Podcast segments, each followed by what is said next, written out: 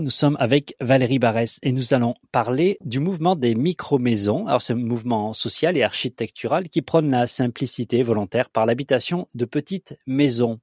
Valérie, bonjour. Bonjour. Alors Valérie, tu t'occupes euh, à travers euh, la compagnie que tu as créée de ces fameuses micro-maisons. Alors qu'est-ce que c'est une micro-maison en Australie ou autour de Brisbane? Comment on peut la définir?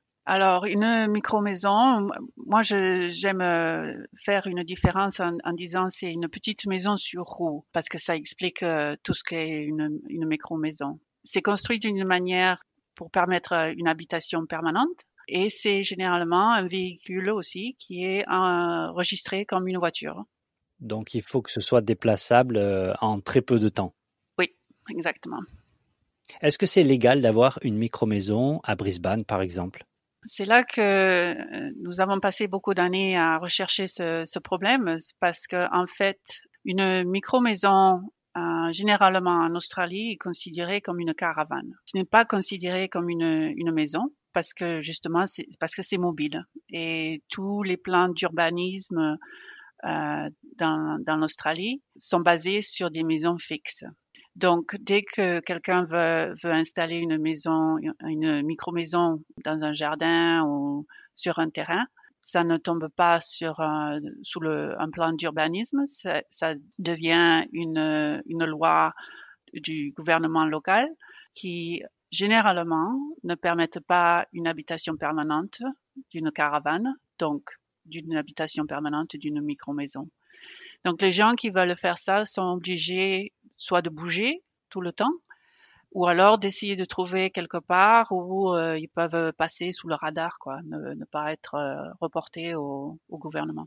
Et donc, par exemple, toi, avec ta compagnie, tu aides à la possibilité d'avoir une micro-maison dans son jardin? C'est une des activités que, dont tu t'occupes? Nous, ce qu'on fait, c'est plutôt euh, la recherche et, dans, dans, justement l'urbanisme pour essayer de faire changer les lois et de convaincre les gouvernements qu'en fait, des micro-maisons, ça devrait être euh, légal. C'est une, une, une, habitation euh, que certains gens recherchent, qui présente euh, autant de d'opportunités qu'une maison fixe. Et donc, ça devrait être euh, inclus dans les règles des, plans d'urbanisme.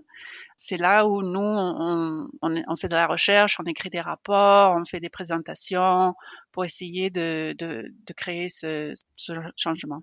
Et alors, euh, ça sert à quoi et pourquoi les gens veulent des micro-maisons?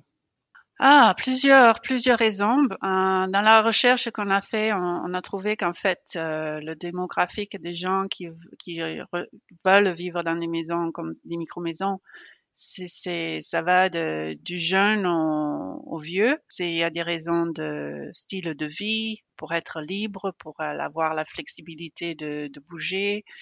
Euh, il y en a beaucoup, c'est juste parce que, en fait, ils, ne, ils ne peuvent se payer que ça. Si le, le prix d'un terrain qui est donc associé aussi avec une maison fixe est trop cher pour beaucoup, beaucoup de gens maintenant.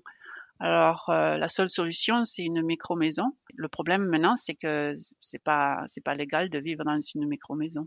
Quels sont les différents scénarios euh, des micro-maisons? Nous, on, on, pousse pour euh, plusieurs scénarios.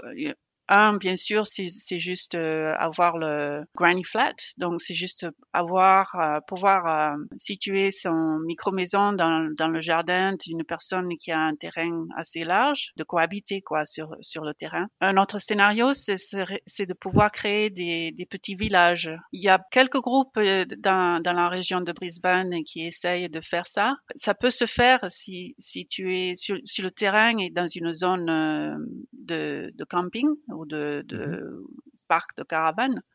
Mmh euh, mais ça présente euh, certaines limitations. Mais nous, on, essaye de présenter des scénarios où on peut faire euh, des petits villages de 5, 6 euh, micro-maisons en ville.